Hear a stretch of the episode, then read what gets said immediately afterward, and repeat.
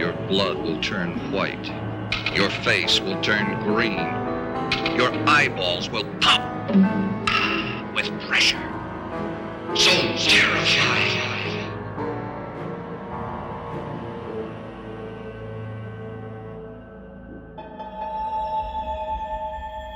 Mayhem Mountain.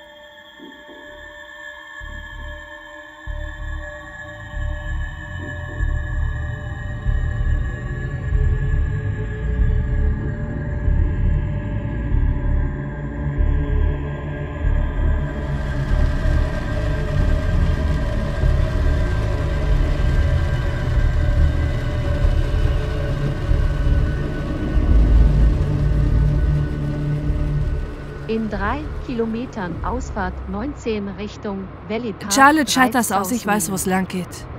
Bist du dir da sicher? Ich meine, es ist schon ein paar Jahrzehnte her, Mali. Ich bitte dich. Als könnte ich je vergessen, wo das Adventure Valley ist. Komm schon, wir haben dort jeden Sommer verbracht. Da ist es! Ich nahm vorsichtig die Abfahrt, als Charlotte mir ihrem Arm vor meinem Gesicht herumwedete, um damit aufgeregt aus dem Fenster zu zeigen. Da ist das Adventure Valley! Und, oh mein Gott, was für ein Fahrgeschäft ist das? Diese Achterbahn, sie hieß irgendwas mit Stil, oder? Nein, nein, warte. Das ist die Mayhem Mountain, stimmt's? Sanft schob ich den Arm meiner Schwester aus meinem Gesicht und zurück auf ihren Platz. Ich konnte ihr die Aufregung nicht übel nehmen, während ich mit aller Macht versuchte, meine eigene Vorfreude unter Kontrolle zu halten. Es fühlte sich an, als wären wir wieder Kinder. Schreiend und hopsend auf dem Rücksitz des Autos meiner Eltern. Immer wenn die ersten glänzenden Schienen und hölzernen Planken der Achterbahn über den Baumwipfeln in Sicht kamen. Das ist die Steel Viper. Mayhem Mountain ist auf der anderen Seite des Parks und die Holzachterbahn da drüben heißt Excalibur. Oh, ja. An die erinnere ich mich. Für die Viper war ich immer ein zu großes Weichei. Aber Excalibur bin ich bis zum Erbrechen gefahren. Nun, Charlotte, du bist jetzt erwachsen. Ich denke, es ist die Zeit, die Viper zu fahren. Solange das Parkpersonal sie geprüft und für sicher befunden hat, bin ich dabei. Wir hatten keine Ahnung, welche Fahrgeschäfte geprüft und freigegeben worden waren und welche nicht. Ich schickte ein Stoßgebet nach oben, dass sich Mayhem Mountain unter jenen befinden würde. Ich hatte Brandon diesbezüglich einige Voicemails hinterlassen, seitdem er für alles dort zuständig war. Doch in Anbetracht dessen, wie schnell sich alles verändert hatte, seitdem wir den Park gekauft hatten, konnte ich ihm nun wirklich keinen Vorwurf machen, dass er so viel zu tun hatte. Wenn man meinem zwölfjährigen Ich erzählt hätte, dass mein verrückter, aufgedrehter und vollkommen durchgeknallter Freund Brandon Decker die Northwestern Business School abschließen würde, hätte ich lauthals gelacht. Brandon? Auf keinen Fall. Tyler vielleicht, aber niemals Brandon. Tatsächlich glaubte ich, dass er zum Teil nur wegen Adventure Valley eine Richtung Betriebswirtschaft eingeschlagen hatte. Als der Park 1989 geschlossen wurde, hatten uns Brandon alle in seinem Keller zusammengetrommelt und ließ uns in einer Würde und Feierlichkeit, die ich bis dahin und seitdem auch nie wieder bei ihm gesehen habe, einen Pakt schließen. Damals war unser Versprechen der ernsthafteste Schwur gewesen, den Zwölfjährige leisten konnten. Noch vollkommen benebelt von einem ganzen Sommer voller Spaß im Adventure Valley, schworen wir in einer beinahe zeremoniellen Zusammenkunft, dass wir uns eines Tages wiedersehen und den Adventure Valley Vergnügungspark kaufen würden. Natürlich bestand unser Plan damals nur daraus, ihn zu kaufen und die Achterbahn im Grund und Boden zu fahren. Wir entschieden, welche Schulfreunde wir reinlassen würden und welche Feinde am Eingang zurückgewiesen werden würden. Es war immer unser Park gewesen. Und so war es nur richtig, dass wir ihn haben sollten. Es hatte 20 Jahre gedauert, aber wir haben unser Versprechen tatsächlich eingelöst. Dank dem verdammten großen Einsatz von Brandon und einer beträchtlichen Kreditsicherheit von Tyler hatte uns die Bank einen Kredit in Höhe mehrerer Millionen Dollar gewährt, um den Park zu erwerben, instand zu setzen, zu renovieren und wieder zu eröffnen. Die Höhe des Darlehens bereitete mir einige Wochen schlaflose Nächte. Wie sollte dieser Ort je Gewinn abwerfen? Er war vor Jahrzehnten geschlossen worden, nachdem er jahrelang rote Zahlen geschrieben hatte. Das County hatte in der Umgebung in den späten 80er Jahren eine hohe Anzahl Vermisstenfälle verzeichnet. Die gesamte Region war am Ende, als sich die Lage zuspitzte und die Menschen dort depressiv und misstrauisch aufeinander wurden. Das hatte die Besucherzahlen einbrechen lassen. Doch die ersten hochaufragenden Wogen der Achterbahn schienen durch die Bäume zu sehen, ließen mich alle finanziellen Sorgen vergessen. Das war Adventure Rally, um Himmels Willen. Wenn wir die Tore öffnen würden, würden die Leute kommen. Da! Da, da, da! Das ist unsere Ausfahrt. Ich verließ die Interstate und bog unter der Brücke links ab. Keine zwei Kilometer später erschien zu unserer Rechten das Parkplatzareal des Vergnügungsparks. Wir bogen ein und fuhren den ganzen Weg entlang bis zu den Eingangstoren, wo ein paar wenige weitere Autos parkten. Ein Lexus, ein Mini Cooper, ein alter Chevelle und ein Honda Civic. Wie unseres ebenfalls ein Mietauto. Sieht aus, als wären wir die Letzten. Sie hatte recht. Als sie neben dem Lexus parkten, fiel mir eine Gruppe Menschen neben dem Eintrittskartenverkauf auf, die uns aufgeregt zuwinkte. Oh mein Gott, ist das Tyler? Jesus, er hat an Gewicht verloren. Er ist jetzt so schlank. Und Brandon verliert seine Haare. Heilige Scheiße, ist das Koji? Oh, Koji ist hot. Beruhig dich, Paris Hilton. Diese Typen, das sind meine Freunde. Es heißt Finger weg für dich. Dieselben Regeln wie damals, als wir Teenager waren. Davon abgesehen ist die Hälfte von denen verheiratet. Echt? Welche Hälfte? Ich hob eine Augenbraue und schüttete fassungslos und sogleich amüsiert den Kopf. Meine Schwester war nie ihrem Gegeier auf Kerle entwachsen. Warte, wer ist das? Was? Das ist Gott. Du kennst Gott. Nicht Scott. Scott sieht immer noch genau gleich aus. Das Mädchen neben Scott. Oh. Ich hatte das so lange vor mir hergeschoben, dass ich am Ende vergessen hatte, es meiner Schwester überhaupt zu erzählen. Äh, Das ist Danny, Scotts Freundin. Danny? Wie in Danielle Bircher? Naja, ja. Meine Schwester warf mir einen derart schockierten Blick zu, dass man den Eindruck bekam, ich hätte sie gerade zutiefst betrogen. Doch dieser wich schnell einen verschlagenen Grinsen. Ist okay für mich. Ich bin mir sicher, sie ist nicht mehr dieselbe Person wie damals auf der Highschool. Wir sind jetzt alle erwachsen, richtig? Komm schon, lass uns jetzt gehen. Ich stieß einen Seufzer der Erleichterung aus, als ich die Wagentür zuwarf und Charlotte hinüber zum Eingang folgte. Obwohl ich die meisten der Jungs jedes Jahr sah, machte mich der Umstand, sie alle hier versammelt an der Ticketbude von Adventure Valley stehen zu sehen, so glücklich wie schon seit Jahren nicht mehr. Marley fucking Lantis. Ich glaub's nicht. Tyler hatte einen gereizten Befehlston in seiner Stimme, der seine vielen Angestellten wahrscheinlich Angst und Bange werden ließ. Für mich aber war er wie ein Bruder. Deshalb brachte mich seine aufbrausende Art bloß zum Lachen. Ist das zu fassen? Zurück an den Eingangstoren. 15 Dollar Eintritt kommen einem jetzt gar nicht mehr so hoch vor, sagte ich, als ich ihn umarmte und zur Begrüßung auf den Rücken klopfte. 15 Dollar am Arsch. Nach meinem Hochrechnen sieht es so aus, als müssten wir 65 Dollar verlangen.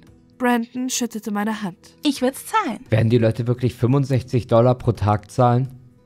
Sogar Disneyland verlangt nur 85 Dollar. Und dafür hält man Einlass in zwei Parks.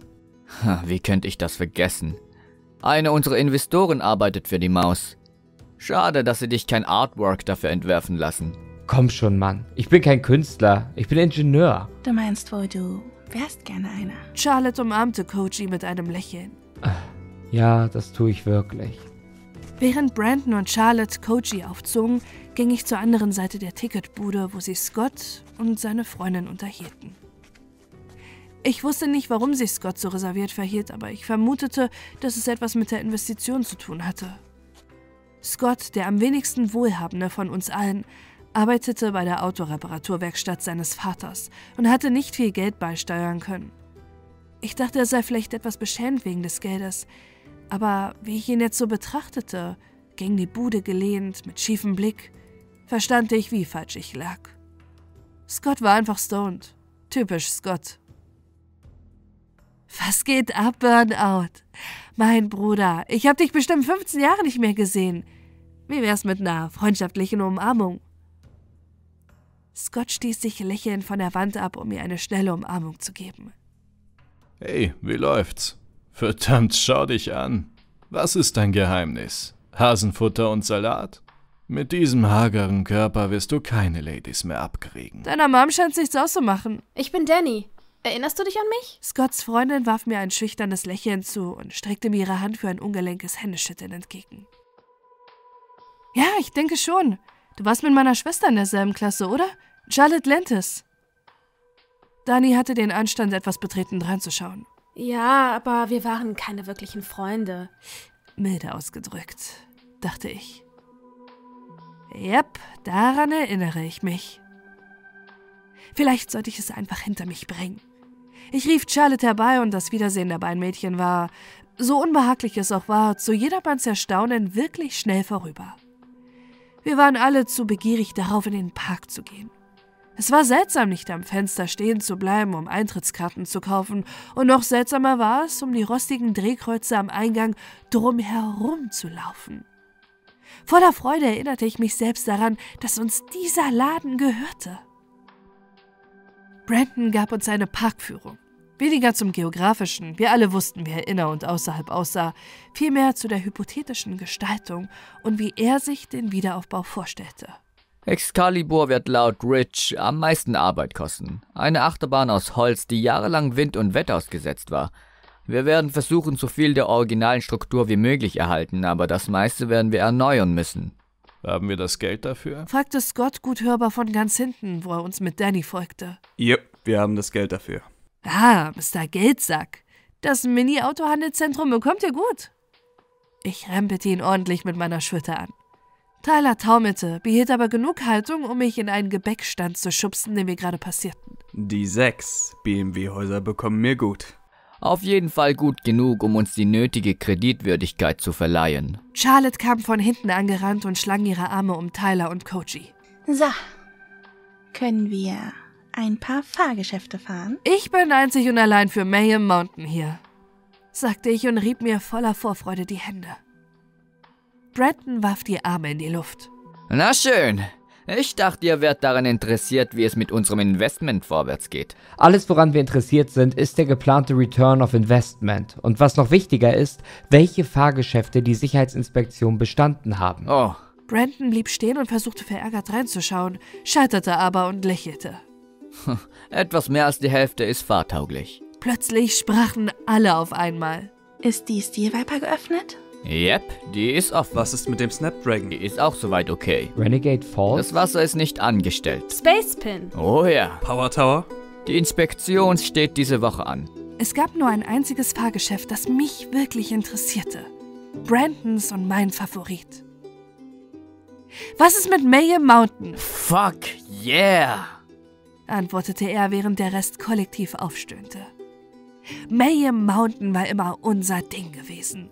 Die anderen waren immer glücklich gewesen, den High Roller oder den Snapdragon bis zum Abwinken zu fahren. Brandon und ich trennten uns hingegen immer für den Rest des Tages von der Gruppe, um bis in die Abendstunden mit der Mayhem Mountain zu fahren. Charlotte schauderte es. Ich hasse diese Achterbahn. Die ist verdammt langweilig. Ich half beim Design einer ähnlichen Achterbahn für Disneyland Hongkong. Wir haben sie ins Fantasyland gepackt, verdammt nochmal. Hey, das Fahrgeschäft ist großartig. Die Fahrt ist lang und kopfüber. Charlotte hat sogar zu große Angst, um damit zu fahren. Ich habe keine Angst davor. Ich bekomme bloß Gänsehaut davon. Irgendwas daran ist einfach. Ich weiß nicht. Komisch. Na schön, schaut her. Wir beginnen an diesem Ende des Parks und arbeiten uns nach hinten durch. Auf diese Weise können wir alle Fahrgeschäfte nutzen, die die Inspektion bestanden haben. Mayhem Mountain eingeschlossen. Und den Snapdragon. Ja, alle Fahrgeschäfte. Und selbstverständlich können wir sie, wie ihr wisst, so oft fahren, wie wir wollen. Aber hallo, Bro. Koji und Brandon gaben sich ein High Five und wir machten uns auf den Weg zum Space Spin.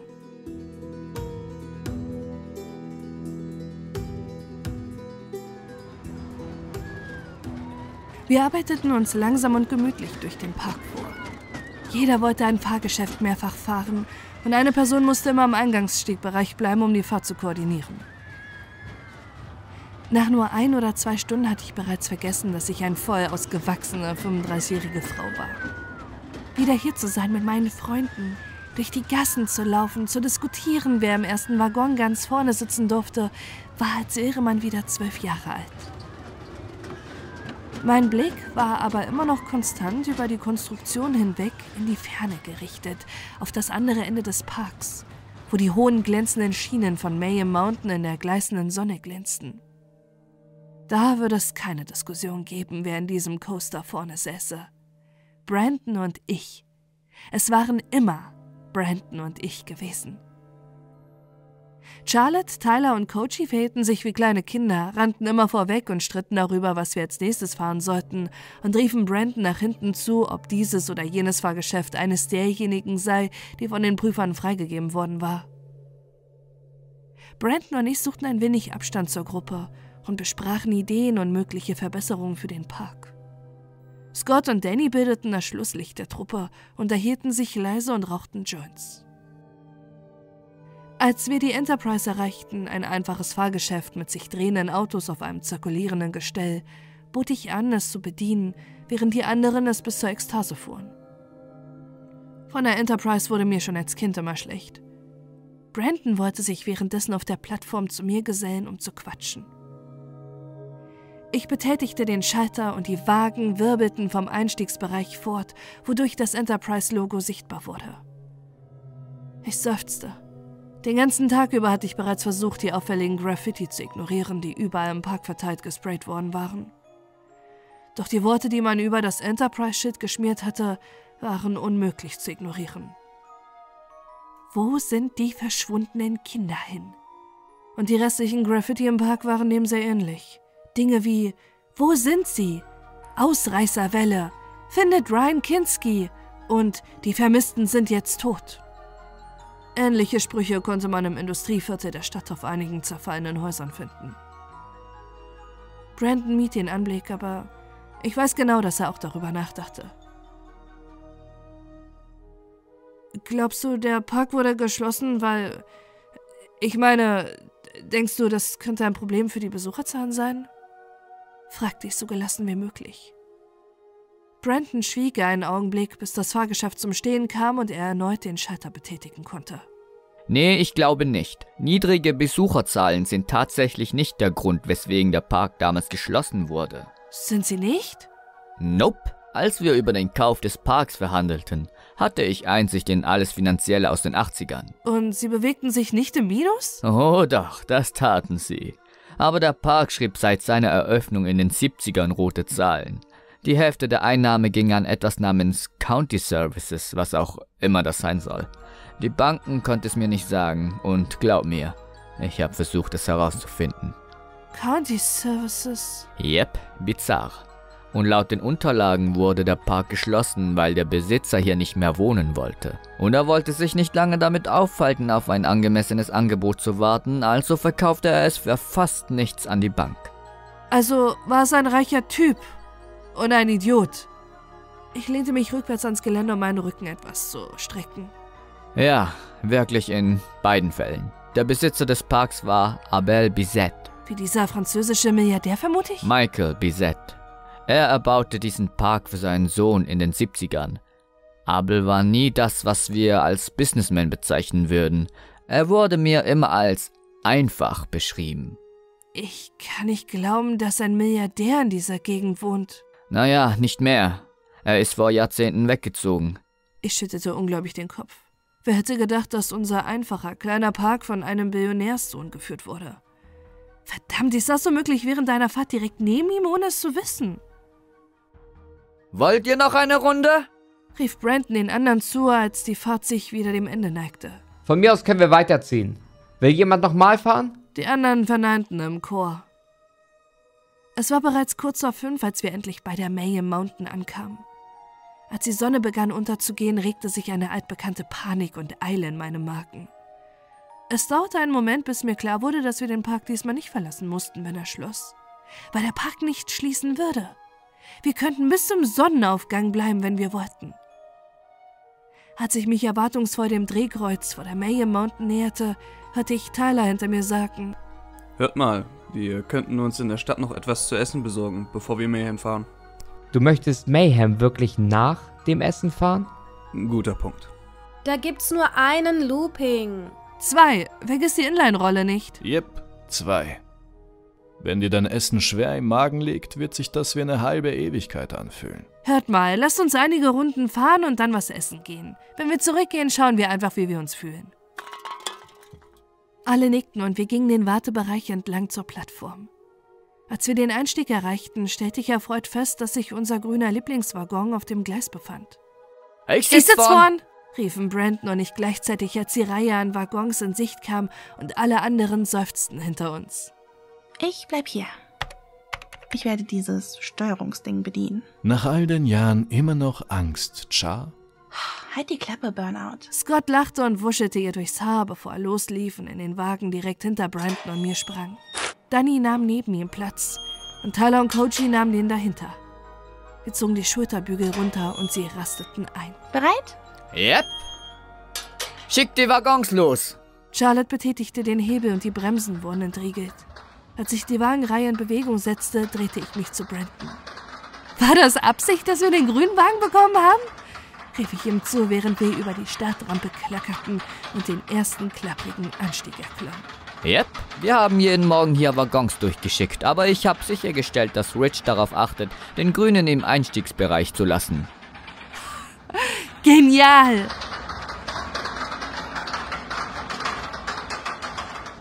Während die Waggonreihe sich aufwärts schob, machte ich mir keine Mühe, meine grenzenlose Freude zu verstecken. Ich überblickte den weitläufigen Park und konnte einfach nicht fassen, dass er mir gehörte. Jedes Gleis, jeder Waggon, jedes Drehkreuz, jede Schraube, von dem Eingangstor bis hinten zu den überfüllten Parkplätzen. All das gehörte uns.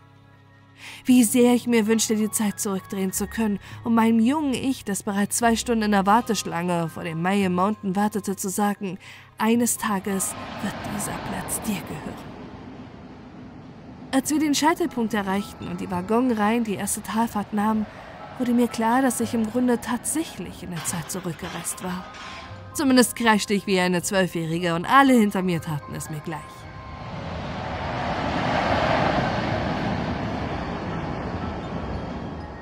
Wir nahmen den ersten kleinen Hügel und nach einem ordentlichen Ruck wurden wir den zweiten Lifthügel hochbefördert. Von dort aus schossen wir abwärts in den vertikalen Looping, rasten um ein paar Souvenirshops leicht bergauf und dann wieder eine kleine Senke hinab, die Inline-Rolle. Und als sie wieder den Einstiegsbereich erreichten, waren wir alle am Schreien und Keuchen. Charlotte musste nicht nachfragen, sie schickte uns auf eine weitere Runde. Wir fuhren zwei weitere Male, bevor wir schließlich die Achterbahn verließen. Kochi ging hinüber zum Bedienfeld, während die anderen meine Schwester nickten. Bist du dir sicher, dass du nicht willst, Char? Es ist fantastisch. Nee, nee, passt schon. Ich habe kein Problem damit, bei dieser Achterbahn der Vorführer zu sein. Komm schon, Charlotte. Nur einmal. Einmal und wir lassen dich in Ruhe. Nein, nein, nein, nein. Auf keinen Fall. Kein Interesse. Ich werde gerne alles andere fahren. Hey Leute, habt ihr eine Ahnung, was Strecke B ist? Strecke B? Was meinst du? Brandon ging zu Koji ans Bedienpult und hob eine Augenbraue. Das ist seltsam. Ist vielleicht einfach das Gleis, über das man die Waggons in die Parkboxen fährt. Nein. Das nennt sich Transferstrecke. Strecke B muss etwas anderes sein. Nun ja, ich bin diese Achterbahn in meinem Leben schon oft genug gefahren, um zu wissen, dass es keine alternative Strecke gibt. Yep. Also sollen wir es ausprobieren? Nein, verdammt. Wenn nicht einmal ihr wisst, was diese Strecke B ist, dann wissen es die Sicherheitsprüfer erst recht nicht. Und das würde wiederum bedeuten, dass sie in den letzten 20 Jahren nicht überprüft wurde. Das ist Selbstmord. Aber schau doch mal. Wenn eine Strecke B existiert, dann haben selbst die inkompetentesten Inspekteure sie während einer Überprüfung gefunden. Und Rich hat die komplette Bahn freigegeben. Wahrscheinlich ist das bloß die Fahrt rückwärts. Wird schon gut gehen. Na gut, wir sind dabei. Verkündete Scott von der anderen Seite des Gleises, obwohl Dani nicht so aussah, als wäre sie komplett einverstanden mit der Idee. Ja, ich glaube, ich bin dabei. Was könnte schlimmstenfalls passieren? In einer Wartungsbox landen? Alles klar. Dann bin ich auch dabei. Koji zuckte mit den Schultern. Was soll's? Er legte den Hebel um auf Strecke B. Und einen Augenblick später war in einiger Entfernung ein lautes metallisches Kratzen zu hören. Der Lärm hielt fast eine Minute an. Ich betrachtete die vertraute Achterbahn im pinkfarbenen Licht des Sonnenuntergangs, konnte jedoch keine physische Veränderung daran entdecken. Ich blickte zu Brandon, doch sein Schulterzucken sagte mir, dass er auch nichts feststellen konnte. Sollen wir? Wollte Scott wissen und zeigte auf die Waggons, die wir eben erst verlassen hatten. Ich warf Charlotte einen fragenden Blick zu, doch sie bedeutete mir ein Nein mit einem Kopfschütteln. Es wäre nur richtig, wenn ihr zwei am Bug des Schiffes steht. Tyler salutierte scherzhaft. Oh, Captains, meine Captains. Ich lachte und hüpfte auf den rechten Platz der ersten Reihe. Brandon kletterte auf den Sitz neben mich. Tyler und Koji nahmen hinter uns Platz und Scott und Danny saßen ganz hinten. Wir zogen die Schulterbügel herunter und sie rasten ein. Seid ihr euch wirklich sicher? In der hinteren Reihe sagte Danny etwas, aber alles, was ich hören konnte, war Brandon, der schrie. Leg den Hebel um!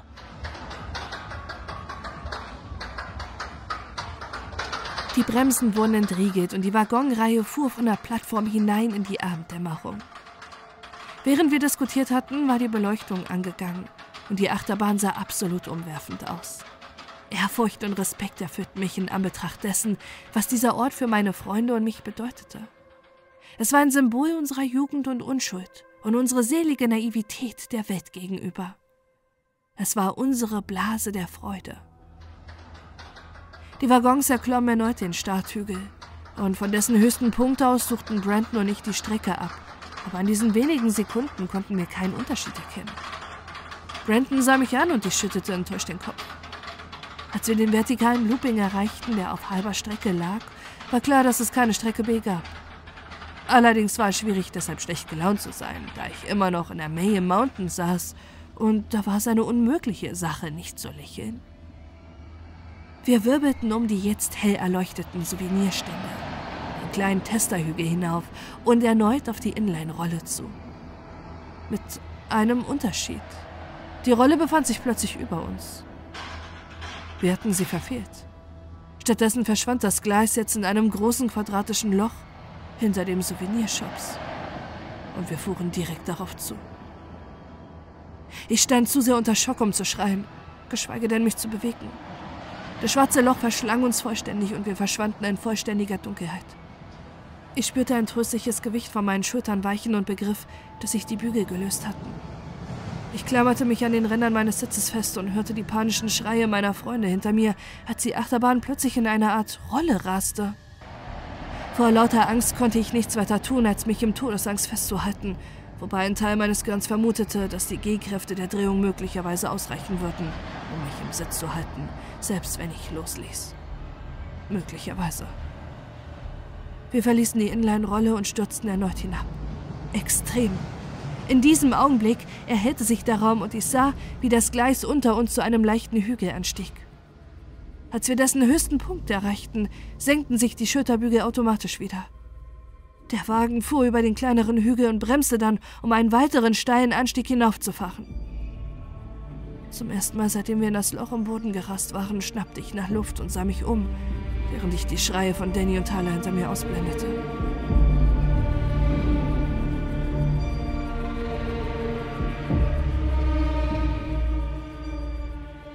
Wir befanden uns in einer Art höhlenartigem Raum, und ich konnte nur grob erahnen, dass er sich bis zu den Ausgrenzungen des darüberliegenden Parks erstreckte. Es gab eine Menge vertikale Loopings, hohe Abfahrten und scharfe Kurven, bei denen die Gleise senkrecht zum Boden verliefen. Im gesamten Untergrund waren etwa alle neun Meter Lampen an der Wand angebracht. Soweit das Auge sah, gaben sie ein düsteres gelbes Leuchten von sich. Viele davon waren jedoch durchgebrannt und die Gleise wurden von Dunkelheit verschluckt. Doch in den äußersten Ausläufern des düsteren gelben Lichts sah ich etwas, das mir eine Todesangst einjagte. Weit entfernt, auf einen in dem Schatten liegenden Gleisabschnitt, erkannte ich den Gipfel eines hohen Anstiegs, der beinahe die Decke des gigantischen Raums erreichte. Und dann endete das Gleis einfach. Plötzlich sickerte die schreckliche Realität um mich herum in mich hinein. Danny schrie panisch, Tyler weinte, heute regelrecht. Coachy schrie Brandon an, der mich anstarrte, immer und immer wieder gegen mein Bein trat und meinen Namen rief. Als die Waggons ihre Fahrt nach oben fortsetzten, schenkte ich ihm endlich meine Aufmerksamkeit. Ich wollte dieser Angst nicht mehr allein gegenüberstehen. Was ist das? war alles, was ich herausbrachte. Wir müssen hier raus, Marley. Ich weiß, verdammt! Wir werden sterben. Verdammt, ich weiß, Mann! Brüllte ich, als sie den höchsten Punkt erreicht hatten und im Begriff waren, auf der anderen Seite hinunterzufahren. Ich kniff die Augen zusammen und hielt sie geschlossen, bis ich spürte, wie die Schulterbügel sich wieder öffneten und ich biss mir auf die Lippen, um nicht zu weinen. Ich öffnete die Augen wieder und schluckte schwer, als ich das Gleis über mir einen vertikalen Looping machen sah. Ich streckte mich und versuchte, die Schulterbügel wieder herunterzuziehen, doch er bewegte sich nicht. Festhalten! Haltet euch an den Sitzen fest! rief ich so laut ich konnte. Als sie auf den Looping zurasten, fühlte ich die Bremsen einrasten. Der Waggon verlangsamte sich und ein Zugkabel schien sich unter unseren Füßen einzuhacken. Wir wurden in den Looping gezogen, jedoch viel zu langsam, als dass uns die Fliehkräfte in den Sitzen halten würden. Als sich die Wagenreihen zu drehen begannen, spürte ich, wie meine Füße vom Boden abhoben. Meine Haare fielen mir übers Gesicht und mein Po hob sich vom Sitz. Ich schloss die Augen und versuchte, die angsterfüllten Schreie um mich herum zu verdrängen. Ich konzentrierte mich auf meinen Klammergriff am Sitz, während wir uns drehten. Wir schienen eine gefühlte Ewigkeit kopfüber zu hängen. Endlich begann die Schwerkraft nachzulassen und mein Po und meine Füße senkten sich wieder ab. Die Geräuschunterdrückung verschwand von meinen Ohren und ich konnte Kojis Kreischen hören. Tyler! Äh, äh, fuck, fuck, er, er ist rausgefallen, fuck, er ist rausgefallen, er ist tot, Mann! Er ist tot! Er ist auf das Gleis dort unten geknallt. Rief mir Brandon mit wahnsinnigen, weit aufgerissenen Augen zu. Vor mir sah ich nun vollends den Brandon meiner Kindheit. Die Schulterbügel glitten wieder herab, diesmal schlossen sie sich enger als zuvor. Wir verließen den Looping und schossen einige harmlosere Hügel auf und ab. Ich versuchte die Strecke genauer zu betrachten, während wir uns auf einigen ungefährlicheren Streckenabschnitten befanden. Ich glaubte auf den Gleisen die entfernte Reflexion von Wasser zu erkennen. Brandon schluchzte in seinem Sitz. Marley, was sollen wir tun? Ich will nicht sterben, Mann. Ich will verdammt nochmal nicht sterben. Keine Ahnung. Ich weiß nicht, was wir machen sollen. Tut mir leid, ich habe auch verdammt Schiss. Wir kurften eine Ecke des Raumes entlang und die Bügel öffneten sich erneut. Diesmal rasten wir in eine Kurve, in der die linke Seite der Wagenreihen parallel zum Boden kippte und es war eine lange Kurve. Ich klammerte mich an den Kanten des Sitzes fest, aber diesmal hielt ich die Augen geöffnet und konnte dabei zusehen, wie Brandon aus seinem Sitz zu rutschen begann. Bis zu dem Moment, als sich die Waggons wieder aufrichteten, konnte ich nicht sagen, wer diesmal verloren gegangen war.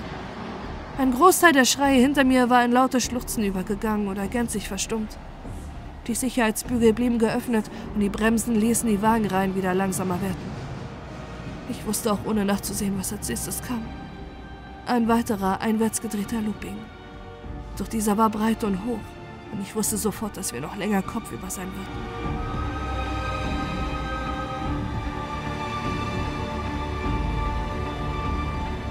Irgendjemand hinter mir, ich glaube es war Danny, begann wieder zu schreien, als ich versuchte ruhig zu atmen, um meine schmerzenden Hände unter dem Rand des Sitzes zu positionieren. Brandon tat das gleiche und starrte mich mit tränenüberströmtem Gesicht an, während der Waggon in den Looping einfuhr. Ich will hier nicht sterben, Mann. Ich schüttelte bloß den Kopf, da mir nichts einfiel, was ich hätte sagen können. Ich spürte Tränen aus meinen Augen fließen, als wir den Scheitelpunkt des Loopings erreichten und meine Füße erneut vom Boden abhoben. Noch bevor wir kopfüber standen, begann mein Rücken die Lehne hin hinabzurutschen. Ich dachte daran, nach dem Schulterbügeln zu greifen, sollte ich den Halt verlieren und herausfallen. Mit einem Mal hielten wir.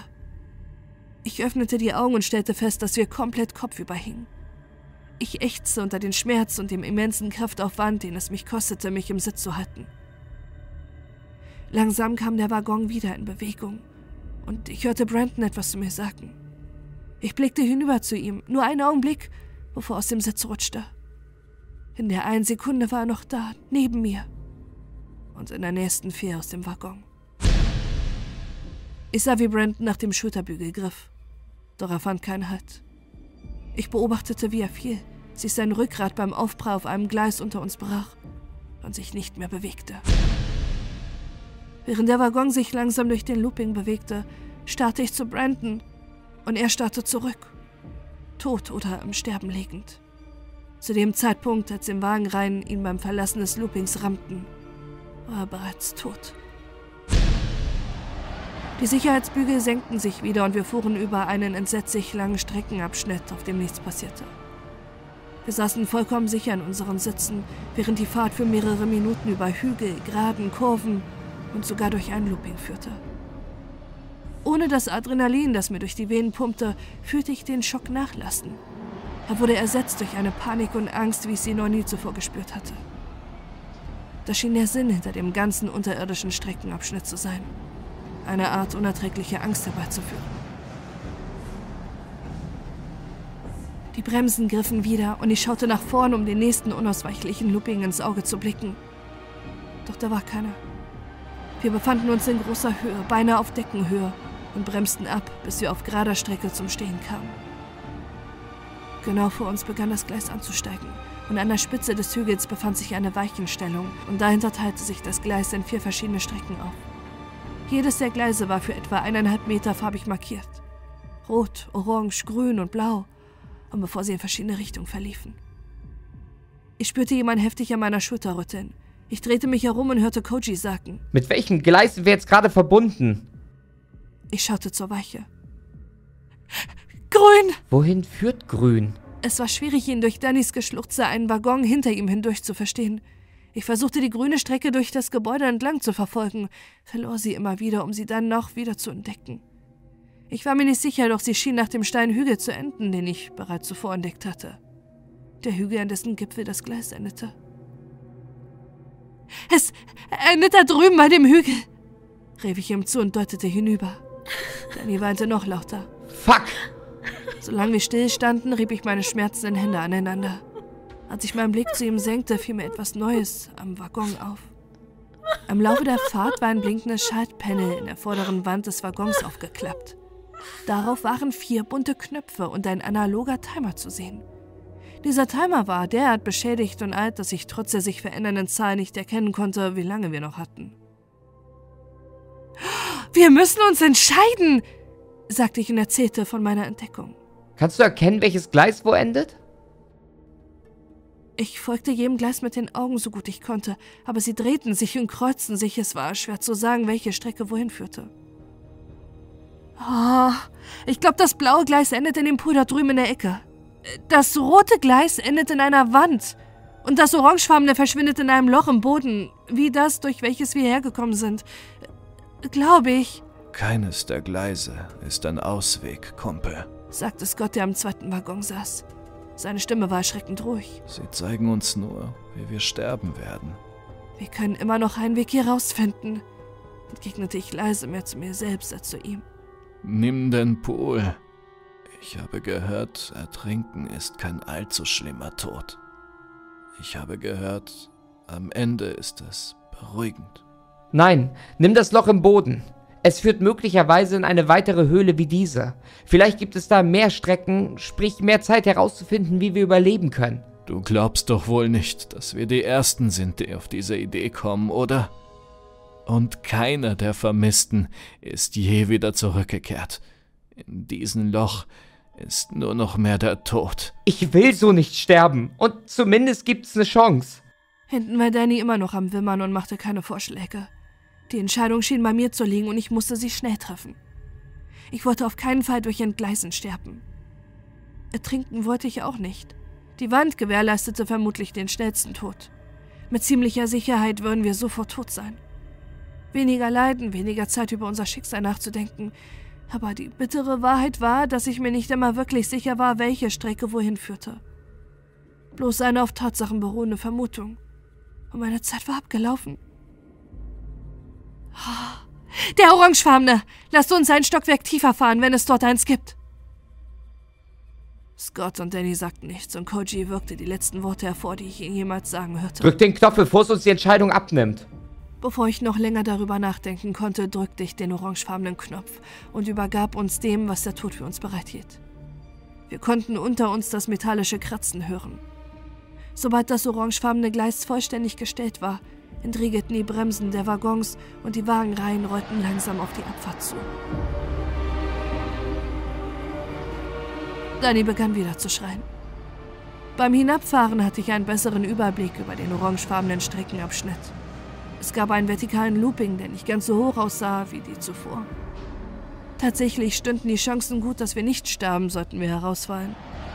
Falls es keine optische Täuschung war und die Schulterbügel sich lösen würden, hätten wir gute Chancen, die Fahrt zu überleben. Ich rief den anderen hinter mir zu. Lasst euch in dem Looping herausfallen, in dem da drüben!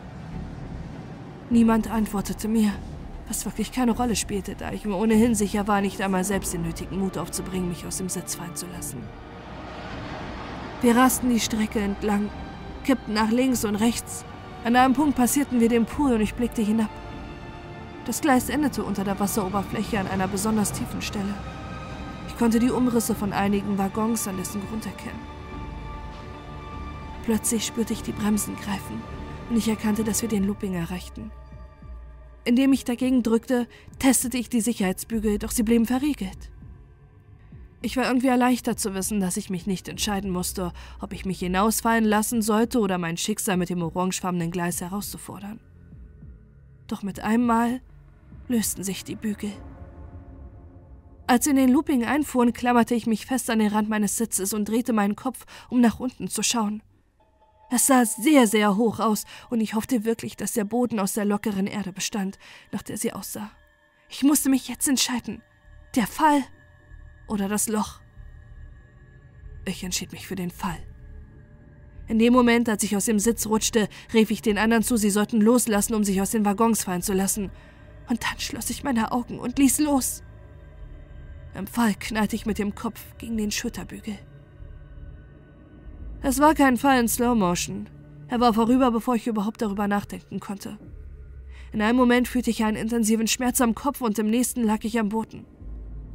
Ich hatte noch nicht einmal die Zeit, mir Gedanken darüber zu machen, vielleicht das Gleis unter mir zu treffen oder von den Waggons erfasst zu werden. Ich öffnete jedoch genau im richtigen Moment die Augen, um die Bahn auf den Gleisen über mir vorbeipesen zu sehen. Der Schmerz traf mich nicht auf einen Schlag. Es dauerte einen langen, gnädigen Augenblick, bevor ich ihn spürte. Doch dann war da nur noch Schmerz. Irgendwie hatte ich gehofft, mein Körper würde so unter Schock stehen, sodass ich nicht viel mitbekommen würde. Doch ich spürte alles. Ich konzentrierte mich darauf, meine Augen offen zu halten, um mir einen Überblick über die Verletzung zu verschaffen. Auf meiner Kleidung befand sich Blut, aber ich konnte nicht sagen, von welchem Körperteil es kam.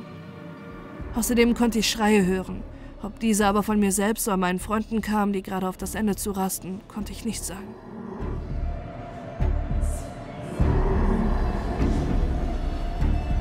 Ich wollte mich nicht bewegen, glaubte nicht, dass es sicher wäre. Doch ich wusste, dass ich es musste, und wenn es bloß wäre, um mein Handy aus der Tasche zu holen. Mit zitternden Fingern zog ich es aus meiner Tasche und hielt es mir vors Gesicht, versuchte mich dabei auf das Display zu konzentrieren. Dieses war aber zersplittert und das Ding wollte nicht einmal angehen. Ich schleuderte es fort und bemerkte mit einmal die Stelle. Ihre Fahrt hatte geendet. Mit enormem Kraftaufwand rollte ich mich auf den Bauch und schleppte mich über den Boden bis zu der Stelle, an der ich das Loch vermutete. Schien eine halbe Ewigkeit zu krabbeln, und vielleicht tat ich das auch. Hin und wieder versuchte ich mich aufzurichten oder zu knien, doch der Schmerz in meinem Rücken und in meinen Rippen war zu stark. Einige Male verlor ich aufgrund des Schocks und der Schmerzen das Bewusstsein, aber ich schaffte es tatsächlich an die Stelle, an der das Gleis im Boden verschwand. Ich zog mich an den Rand des Abgrunds heran und blickte hinunter. Das Gleis endete genau unter der Oberfläche. Es war ein natürlicher Schacht mit Wänden aus Stein. Ich hatte keine Ahnung, wie tief er war. Und ich wollte es auch gar nicht wissen. Es war pures Glück, dass ich knapp überlebt hatte. Doch dann dachte ich daran, dass meine Freunde da unten waren und vielleicht jemand überlebt hatte. Koji? Meine Stimme hallte als Echo den Schacht hinab. Keine Antwort. Scott? Nichts. Ich griff nach einer herumliegenden Schraube und warf sie ins Loch. Es dauerte eine halbe Minute, bis sie aufschlug, und sie tat es mit einem Klingen, als hätte sie etwas aus Metall getroffen. Das leise Geräusch echote den Schacht hinauf und in den höhenartigen Raum, Mit einem Mal verstand ich, dass an diesem Ort bewusst auf die Akustik geachtet worden war. Ich rollte mich zurück auf den Rücken und sah mir alles, was ich sehen konnte, genau an und versuchte einen weiteren Ohnmachtsanfall hinauszuzögern. Ich fühlte nichts als Taubheit, als ich endlich entdeckte, wonach ich gesucht hatte. Ein langes Panoramafenster in einer der fernen Wände. Ich wusste nun, wofür Strecke B gebaut worden war und ließ mich selbst in die Dunkelheit gleiten.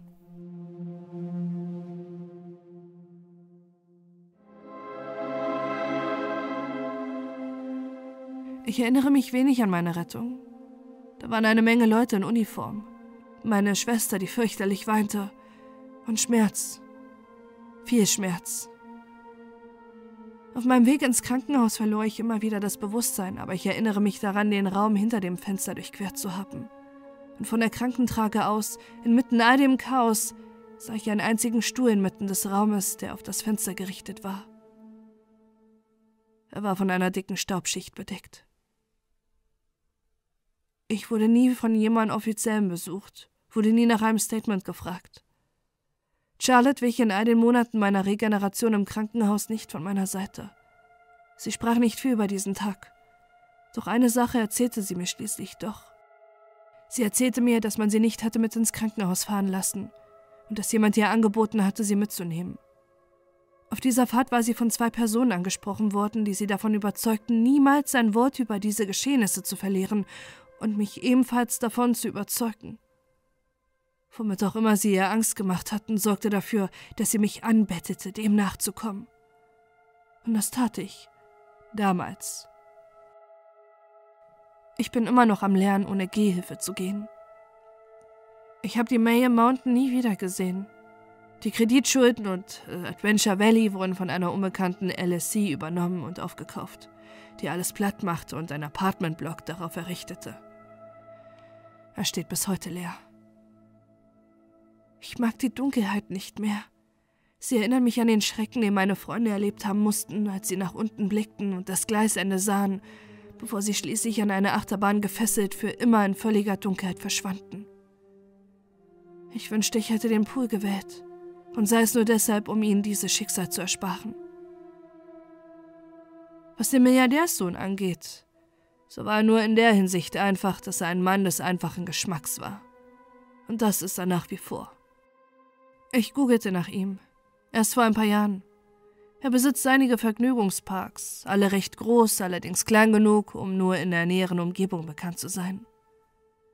Tatsächlich liegt einer ganz in meiner Nähe. Ich habe viele Male darüber nachgedacht, dorthin zu fahren, nur um es mir mal anzusehen – doch mir wurde klar, dass ich wahrscheinlich nicht mal alle Fahrgeschäfte prüfen müsste, um die Antwort zu bekommen. Denn ich wusste bereits, dass in irgendeiner Ecke irgendein Fahrgeschäft in diesem Park eine Strecke B hat.